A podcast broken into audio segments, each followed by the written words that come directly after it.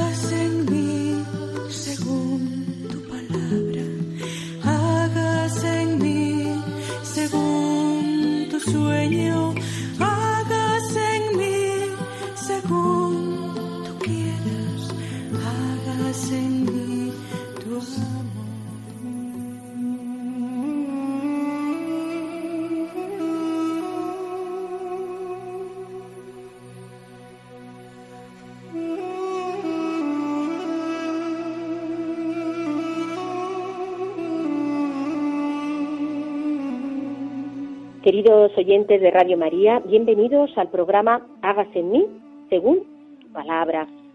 Ya saben, con todos ustedes estamos los que pertenecemos al equipo del programa, Pilar Álvarez, el padre Carlos Reyes Tremera y quien les habla Inmaculada Moreno. Gracias por su atención. Les recuerdo también que pueden ponerse en contacto con nosotros a través del correo electrónico hágase en mí según tu palabra arroba radiomaria.es.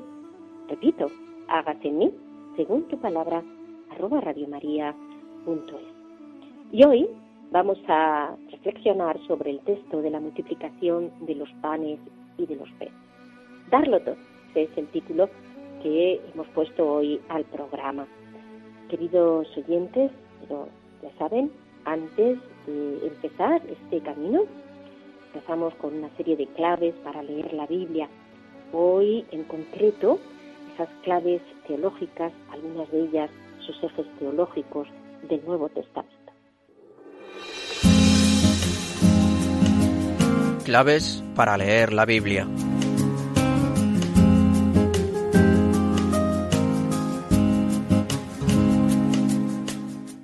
Seguramente que ya saben que la palabra evangelio significa buena noticia. El evangelio es el anuncio verbal a través del cual se transmite la fe y a través del cual se invitaba a la conversión. Luego su contenido no son ideas abstractas, sino acontecimientos que suponen un cambio radical, como ahí es, está y es evidente en la historia humana. En los labios de Jesús, la buena noticia consiste en el anuncio en que ha comenzado a llegar el reino de Dios. Y este era el contenido central de la predicación de Jesús, la llegada del reino, porque eso supone el cumplimiento de todas las promesas que Dios había hecho a su pueblo. Por fin se inaugura ese señorío de Dios sobre la historia, por encima de todo criterio humano, caduco o egoísta. La llegada de este reino es una buena noticia, sobre todo para los pobres, para los pecadores, para aquellos que acogen realmente la salvación de Dios. Dicho esto, queridos oyentes, podemos distinguir una serie de ejes teológicos en el Nuevo Testamento, porque en medio de la pluralidad de las claves que podíamos destacar, ponen los acentos en los siguientes temas. Dios, Jesús, la Iglesia, la vida cristiana y la cuestión de la escatología. Es decir, todas ellas están relacionadas entre sí, pero su verdadero punto de referencia es la reflexión teológica sobre Jesús. Según el Nuevo Testamento, es Jesús quien nos revela el rostro de Dios, quien pone los cimientos de la Iglesia, quien va por delante, señalando el camino de la vida cristiana y quien alienta la esperanza con la promesa de su venida gloriosa. Jesús de Nazaret, su vida terrena y su Pascua, ese es el tema central del Nuevo Testamento. Bueno, los primeros cristianos tuvieron que reflexionar sobre el misterio que escondía la existencia. Primero porque tuvieron que explicar el aparente sinsentido de su muerte. ¿Cómo era posible que el Mesías, el Hijo de Dios, hubiera, hubiera muerto como un malhechor? La respuesta la encontraron en los planes de Dios, anunciados ya en el Antiguo Testamento, y en la certeza que les daba la experiencia de haberle visto resucitar. Desde esta primera reflexión acerca del misterio de su Pascua, contemplaron el resto de su vida, sus enseñanzas y sus acciones portentosas, que lo acreditaban como el Hijo de Dios. A través de Jesús se revela, por tanto, el auténtico rostro de Dios. Es el mismo Dios que a lo largo de la historia se había manifestado a Israel. Ahora, sin embargo, en la plenitud de los tiempos, Jesús revela que Dios es un Padre cercano, que guía los designios de la historia y que al mismo tiempo está pendiente de cada hombre. También la Iglesia tiene su origen en Jesús, que fue reuniendo un grupo de doce discípulos para simbolizar la renovación de Israel. Y después de la Pascua, la tarea de la Iglesia consiste en continuar la misión de Jesús en el mundo. Es lo que hacen las primeras comunidades que reflexionan sobre la experiencia de Jesús y el acontecimiento de Jesús, la realidad de Cristo. Eran todavía pequeños eh, gérmenes esas comunidades, cuando en realidad esos eh, pequeños fermentos expandieron en el mundo la buena noticia del Evangelio. También el Nuevo Testamento respecto como eh, la vida cristiana pues tiene en consecuencia pues, el hecho de la fe, ¿no? La fe en Cristo, dirá San Pablo, a la que ha de corresponder una vida en Cristo y por eso dedica el apóstol en todas sus cartas un amplio espacio también a recomendaciones prácticas para los cristianos. Y finalmente, bueno, no puede entenderse el mensaje del Nuevo Testamento si no se tiene presente su dimensión futura, que rompe las fronteras de este mundo y que llega hasta la plenitud en la trascendencia de Dios. Luego, el mensaje predicado por Jesús estaba impregnado de esta carga escatológica, pues es decir, que mira al cielo, pues el reino de Dios que él anunciaba no se hará presente de una forma plena en este mundo, sino en la vida eterna.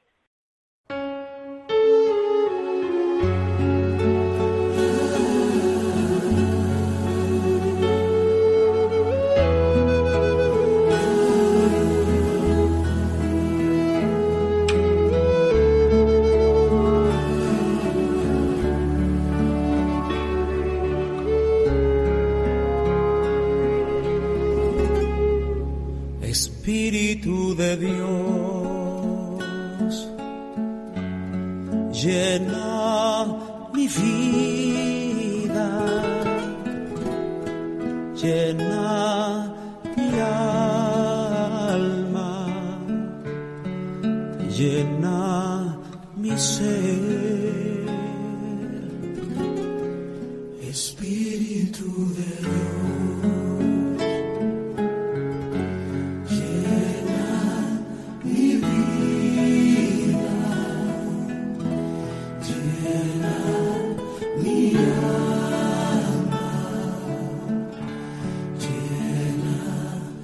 y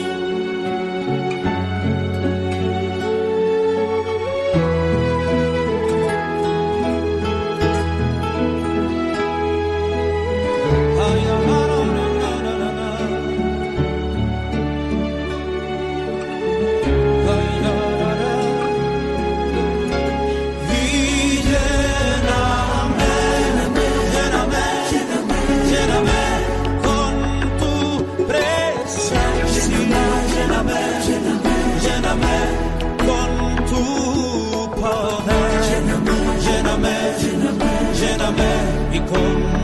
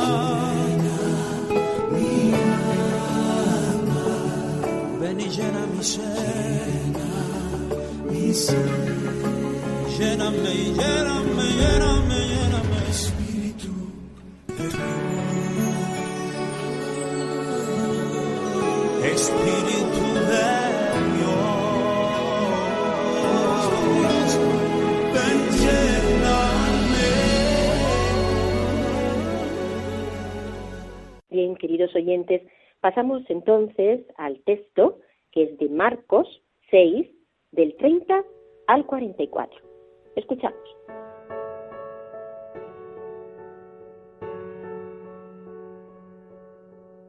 Los apóstoles se reunieron con Jesús y le contaron todo lo que habían hecho y enseñado. Él les dijo, Vosotros venís aparte, a un paraje despoblado, a descansar un rato, pues los que iban y venían eran tantos que no les quedaba tiempo ni para comer. Así que se fueron solos en barca a un paraje despoblado, pero muchos los vieron marcharse y se dieron cuenta. De todos los poblados fueron corriendo a pie hasta allá y se les adelantaron. Al desembarcar vio un gran gentío y se compadeció, porque eran como ovejas sin pastor, y se puso a enseñarles muchas cosas. Como se hacía tarde, los discípulos fueron a decirle, el lugar es despoblado y la hora está avanzada. Despídelos para que vayan a los campos y a las aldeas vecinas a comprar algo para comer. Él les respondió, Dadles vosotros de comer. Replicaron, Tendríamos que comprar pan por doscientos denarios para darles de comer. Les contestó, ¿cuántos panes tenéis? Id a ver. Lo averiguaron y le dijeron, cinco panes y dos pescados. Ordenó que los hicieran recostarse en grupos sobre la hierba verde. Se sentaron en grupos de cien y de cincuenta. Tomó los cinco panes y los dos pescados, alzó la vista al cielo, bendijo y partió los panes y se los fue dando a sus discípulos para que los sirvieran. Y repartió también los pescados entre todos. Comieron todos y quedaron satisfechos. Recogieron las obras de los panes y los pescados y llenaron doce cestos. Los que comieron eran cinco mil hombres.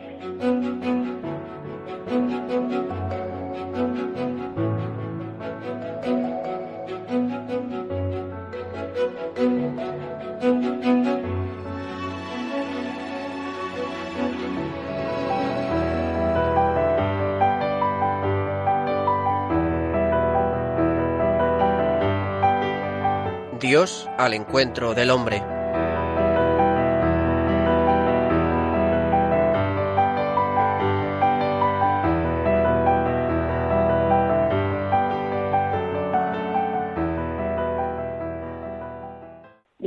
Pasamos entonces a ese apartado del programa, Dios al encuentro del hombre, que lo presenta el padre Carlos Reyes Tremera. Escuchamos la reflexión del padre Carlos. Muy recordados seguidores de Hágase en mí según tu palabra. Sed bienvenidos a esta nueva cita con la palabra de Dios, fuente de alegría y consuelo. ¿Acompañaría María a su hijo en alguna de sus andanzas? ¿Qué pensaría y qué sentiría al ver lo que decía y hacía? La protagonista de nuestro programa de hoy es precisamente María. Es ella quien nos cuenta lo que vio y sintió en el episodio de la multiplicación de los panes y los peces. Os invito a prestar mucha atención al relato.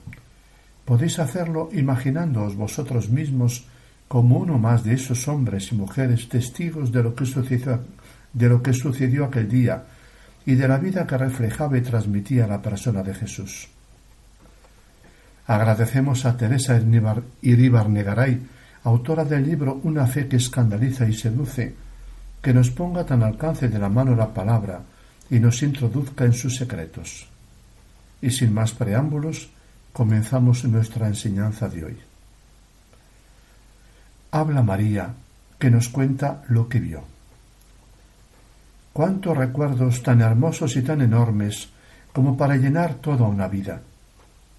Este que os quiero contar ahora es uno de los que se me han imprimido con fuerza y vuelvo a Él una y otra vez.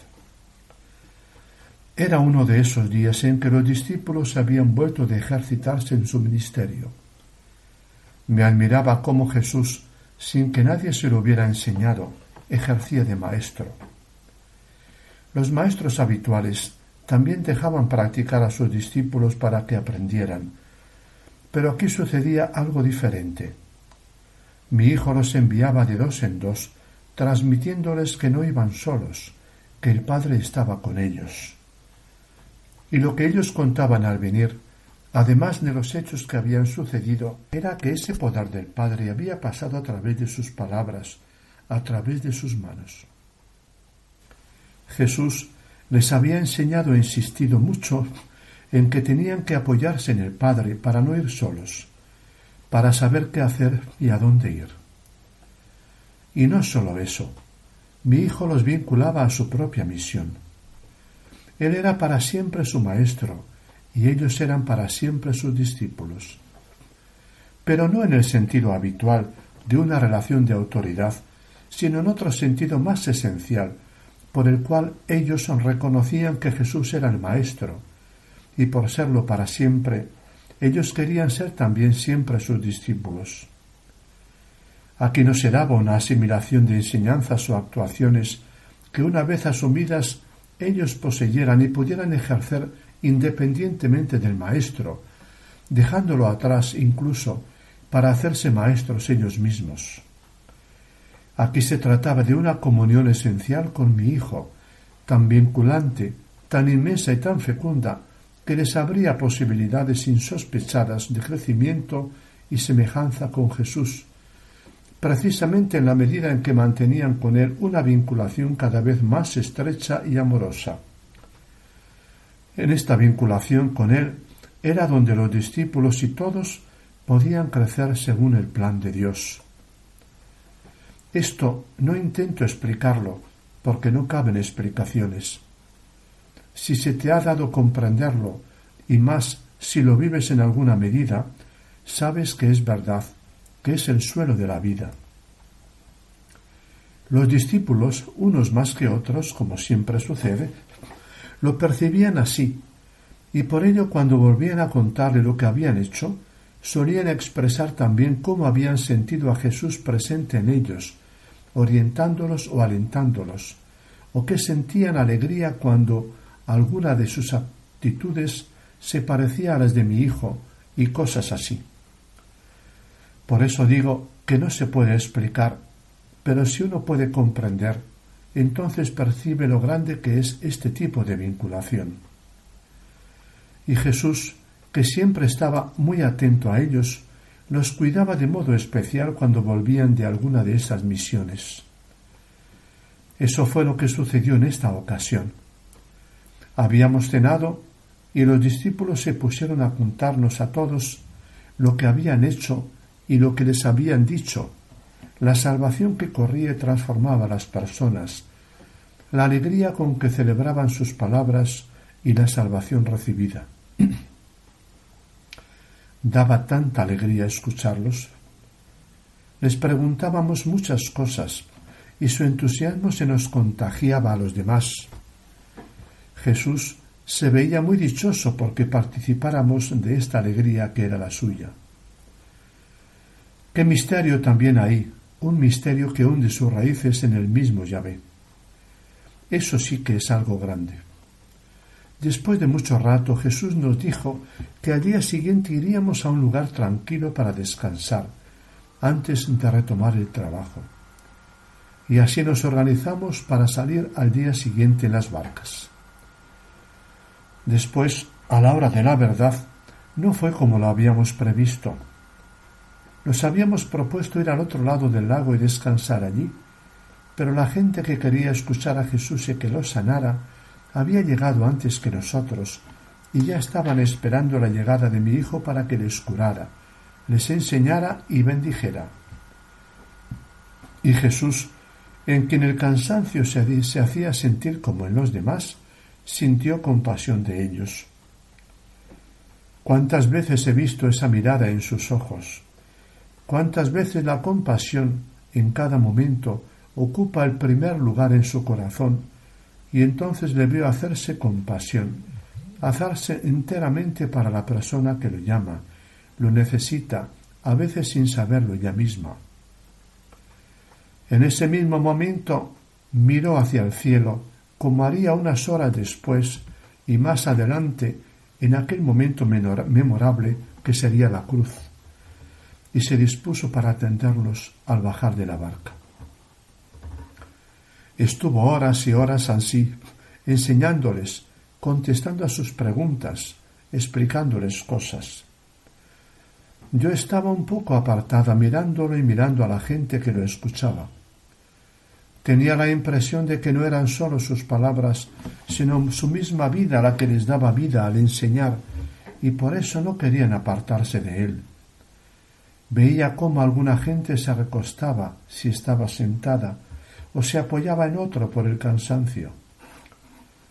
También los discípulos que al principio habían permanecido a su lado atentos, se apartaban un poco para hablar entre sí. Fue sólo después de varias de esas deliberaciones cuando Pedro se acercó a decirle que ya era tarde y que había que terminar. Le dijo algo de que despidiera a la gente para que fueran a buscarse de comer, aunque era evidente que también ellos mismos estaban cansados y querían acabar. A Jesús se le notaba el cansancio y no se le notaba a la vez. Estaba cansado, pero aquella unión con el Padre lo sostenía de modo misterioso. Pedro le dijo alguna cosa más, alguna cosa más en la que no parecían estar de acuerdo. Recuerdo muy bien la respuesta de mi hijo, respondiendo a alguna de sus pegas. Dadles vosotros de comer. Esto lo oímos todos los que estábamos alrededor y también la respuesta de Pedro un poco exasperada, como cuando no entiende lo que le dice Jesús y le quiere convencer. Mi hijo no se enredó ahí, sino que les preguntó qué tenían que comer, de comer, y les encargó que lo repartieran a la gente en grupos grandes. A pesar del cansancio, la atención había aumentado. Por debajo del ruido que suele suponer el movimiento de tanta gente, había un silencio expectante que indicaba cómo la gente y todos nosotros teníamos, mientras obedecíamos sus órdenes, los ojos fijos en Jesús. La gente se fue colocando según las indicaciones de los discípulos. Mientras trajeron cinco paces, panes y dos peces. El lugar era una hondonada amplia que terminaba al fondo en colinas suaves en las que la gente también se agrupó. Había además una zona de encinas, aunque a la hora, aunque a la hora que era no había que precaverse del sol. Mientras se iban colocando, Jesús colocó ante sí los alimentos. Levantó los ojos al cielo como había hecho antes, como hace tantas veces, y pronunció la bendición sobre los panes y los peces. Los discípulos se habían dispuesto en torno a él como soldados o siervos, atentos a lo que hacía. Yo también me encontraba así. Partió los panes, dio un trozo a cada uno y les mandó que lo repartieran entre la gente. Hizo lo mismo después con los peces, dándoselos a los discípulos que habían quedado los últimos. Y los discípulos, al acercarse a cada grupo, partían el pan, y la gente al recibirlo también partía el pan y se lo pasaban unos a otros. Y el pan que partían y se pasaban seguía siendo siempre el mismo, no se agotaba. Al principio la gente no se dio mucha cuenta de ello. Cogían el pan y se lo pasaban, tomando un trozo cada uno, y el pan no se agotaba. Luego venían los discípulos trayendo los peces y sucedía lo mismo. Las palabras que decían su satisfacción por comer se fueron convirtiendo en silencio mientras se pasaban la comida unos a otros. Algunos lloraban mirándose entre sí mientras comían. Nosotros, reunidos en un corro con Jesús, no podíamos hablar. Fue un momento estático, no sé cuánto duró, mientras el alimento iba llegando a los grupos que estaban más lejos y que experimentaban la misma maravilla que todos estábamos viendo. De algún modo, todos hicieron aquel gesto, partir el pan y repartirlo, que primero Jesús y luego los discípulos habían hecho. No todos entendían con claridad lo que había sucedido, pero todos estaban seguros de que aquello grande que sucedía arrancaba de Jesús. Él era el fuego del que, sin que supieran explicar cómo, irradiaba luz y calor y vida para todos. No sé qué tiene mi hijo, no sé si es el amor que difunde o la presencia de Yahvé en él, o qué, lo que concentra en él todas las miradas y todas las esperanzas. Y del mismo modo que había empezado mientras comíamos, el silencio fue desapareciendo para dar paso a una alegría incontenible. Desde los corros más lejanos la risa y los cantos se fueron transmitiendo a todos los grupos. La situación que estábamos viviendo yo misma solo la podía expresar con risas, con cantos. La boca se nos llenaba de risas, la lengua de cantares, dice el Salmo. Terminamos cantando y bailando a Dios que nos había bendecido de modo tan sobreabundante. Creo que para todos fue, además, día de descanso porque, después de las emociones vividas, el corazón se esponjó y la alegría vino a iluminarlo todo. Recordando este día, siempre viene a mí una certeza. Podemos vivir en Dios, solo podemos vivir dentro de Dios. Así como en aquella hondonada nos habíamos alimentado con la palabra de Jesús y Él mismo nos había proveído después de alimento, Así también puede suceder con la vida entera. Abrémonos a vivir de la palabra de Yahvé con la misma confianza y entrega con la que Jesús lo hacía, y recibir del Padre todo lo que es necesario para nuestra vida en cada momento. Una vida en la que todo se vive bajo el signo de la alegría, así como al principio solo los discípulos repartían la comida, después experimentaron todos que podían comunicar ese milagro, y todos se dispusieron a recoger los sobrantes de tan precioso alimento, participando y celebrando así la bendición recibida. Otra certeza que tengo también es que la vida de Yahvé nos viene por medio de Jesús, de sus palabras, de su modo de entregarse, de los milagros y signos que hace en nuestro favor. Esta certeza me acompaña día y noche, y es la que me lleva a guardar en el corazón sus palabras y cada uno de sus gestos, para que se impriman en mí y puedan ir viviendo cada vez más como Él. Concluye aquí, mis queridos oyentes, el relato de María sobre el episodio de los panes y los peces. Qué cerquita hemos sentido a Jesús y a María, ¿verdad? Y posiblemente nosotros mismos nos hemos alegrado con lo que Dios hizo con esta gente hambrienta de pan y de Dios. Es muy importante tener la experiencia, como la tuvieron aquellos hombres y mujeres, de que Jesús, su palabra y sus acciones son fuente de alegría y de gozo. Dios como fuente de felicidad. ¡Qué grande! Nuestro próximo programa ya está preparado. Será sobre la mujer pagana que pidió a Jesús que liberara a su hija de un mal espíritu que la dominaba. Como veremos, la actitud de esta mujer es un estupendo ejemplo de humildad y de fe que creo os será muy útil para vivir. Me despido aquí para dar lugar a Inmaculada y Pilar. Ya sabéis que todo el equipo que prepara estos programas os esperamos aquí mismo, en Radio María, dentro de dos semanas. No os olvidéis de conectaros con nosotros. Dios os bendiga y a vuestras familias. Hasta entonces. Muchas gracias, Padre Carlos, por la reflexión que nos ofrece hoy. Ya saben, está el Padre Carlos en Soto del Real, que es sacerdote salesiano. Les recuerdo también que están en el programa Hágase en mí según tu palabra. Hoy hablando del texto de Marcos 6, del 30 al 44, sobre la multiplicación de los panes y de los peces.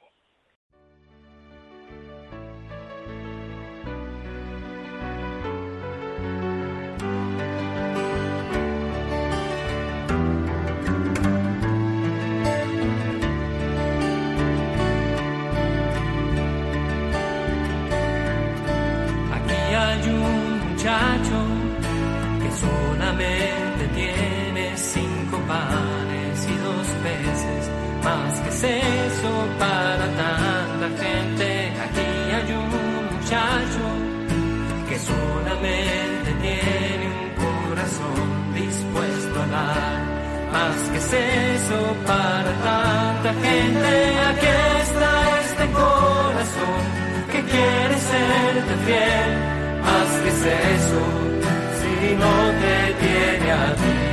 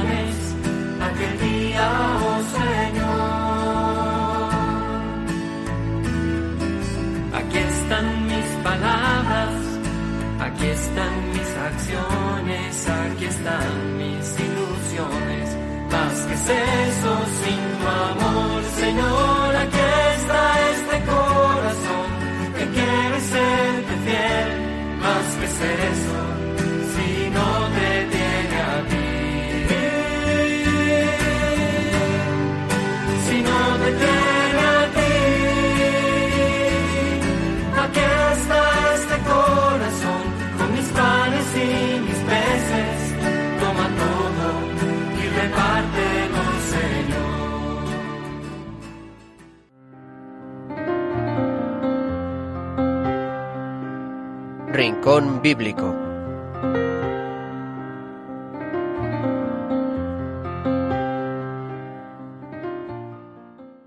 Y pasamos ahora al rincón bíblico.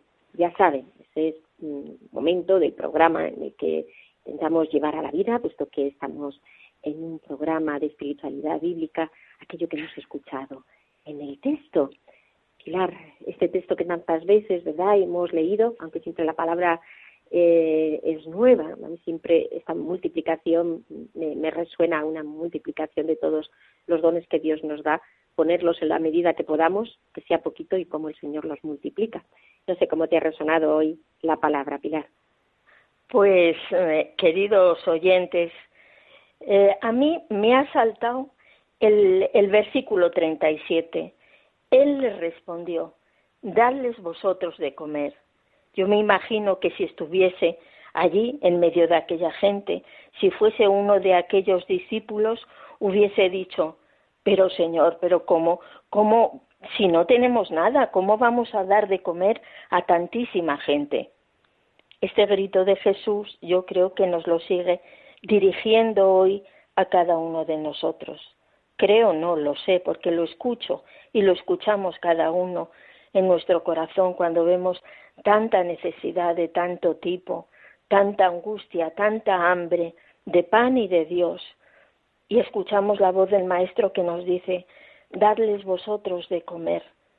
Es decir, que Dios, Jesús, no nos dice, bueno, desentiéndete tú, tú lleva una vida lo mejor que puedas y, y ya está.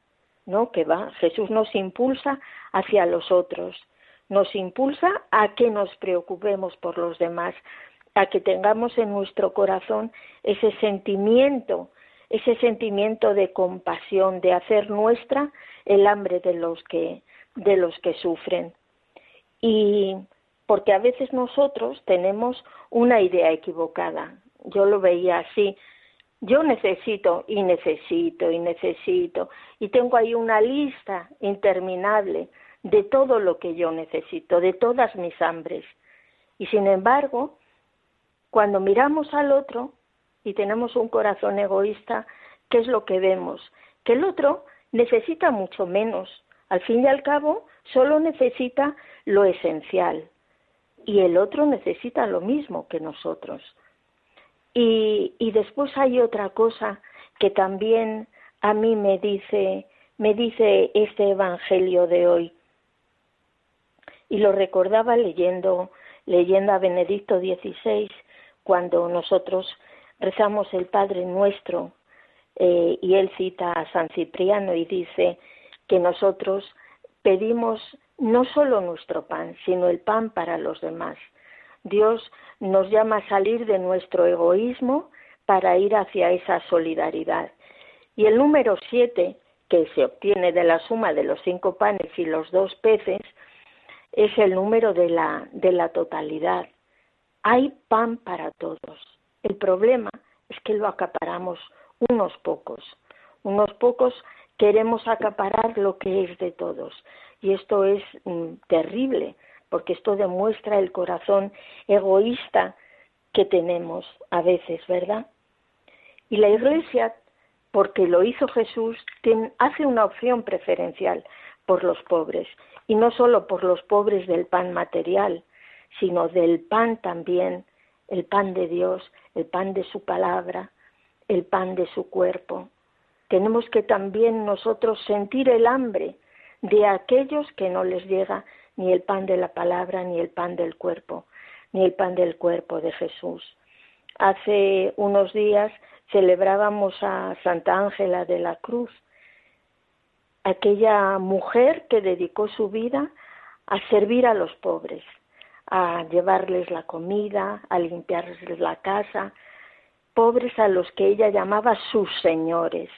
Cuando ella hace su fundación, ella y dos hermanas alquilan una, una habitación en una casa con derecho a cocina.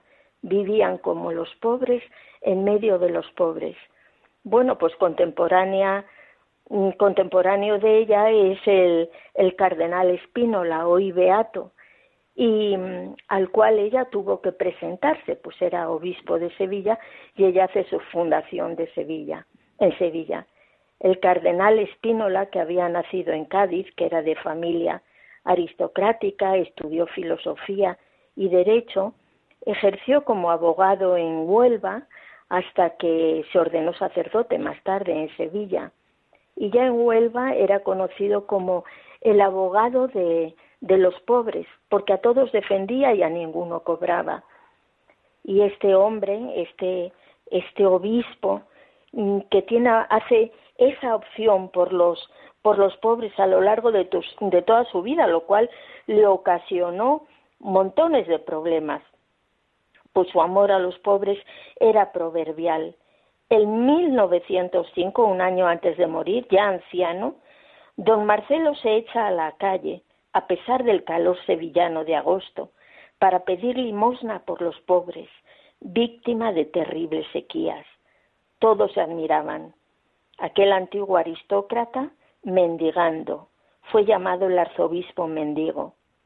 Bien, Jesús nos coloca ejemplos en los cuales podemos ver que es posible, que es posible tener este corazón que se conmueve con la necesidad del otro, que se conmueve con, sus hambres y que sale, sale a buscar algo para ellos. Pues no sé, Inma, yo em, esto me conmueve porque vivimos en un mundo tan egoísta que se cree que tiene tantas necesidades y no es capaz de mirar a los demás. Pues muchas gracias, Pilar, por esa llamada que nos haces a través de la palabra, la responsabilidad. ¿no? a esa responsabilidad que tenemos realmente de, pues de acoger a los pobres y que en realidad es una cuestión de justicia.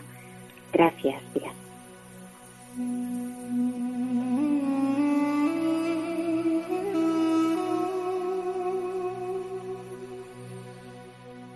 Pasamos ahora a orar con la palabra, esa palabra que ya hemos escuchado de Marcos 6, 30:44. Bendito y alabado eres, Señor. Gloria, gloria a ti. Te alabamos y te bendecimos, Señor, porque tú multiplicas aquello que nos das cuando lo ponemos al servicio de los otros, cuando no tapamos aquello que tú nos has dado, sino al contrario. Bendito y alabado sea, Señor, porque tú eres bueno, porque tú haces que todo se expanda en nosotros y que podamos realmente dar la buena noticia en tu nombre. Gloria, gloria y alabanza a ti, Señor. Gloria a ti, Señor, que eres Bendito santo, grande y poderoso. Te alabamos y te bendecimos, Señor Jesús. Gloria, gloria a ti. Gloria, gloria a ti, Señor. Te alabamos y te bendecimos, Señor.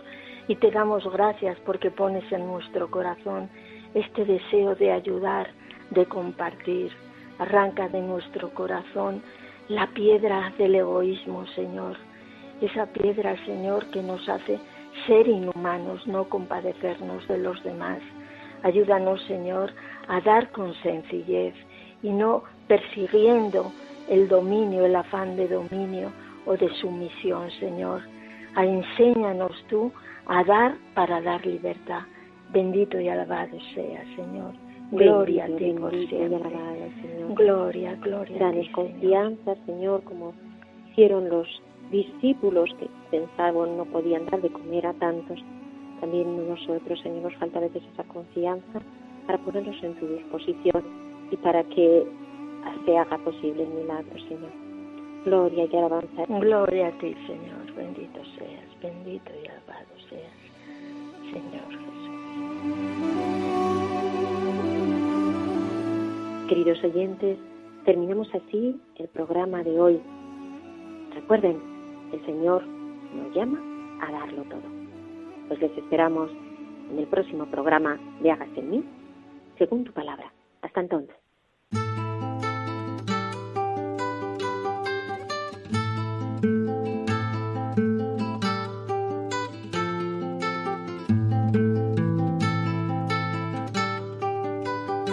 Han escuchado Hágase en mí según tu palabra, con Inmaculada Moreno.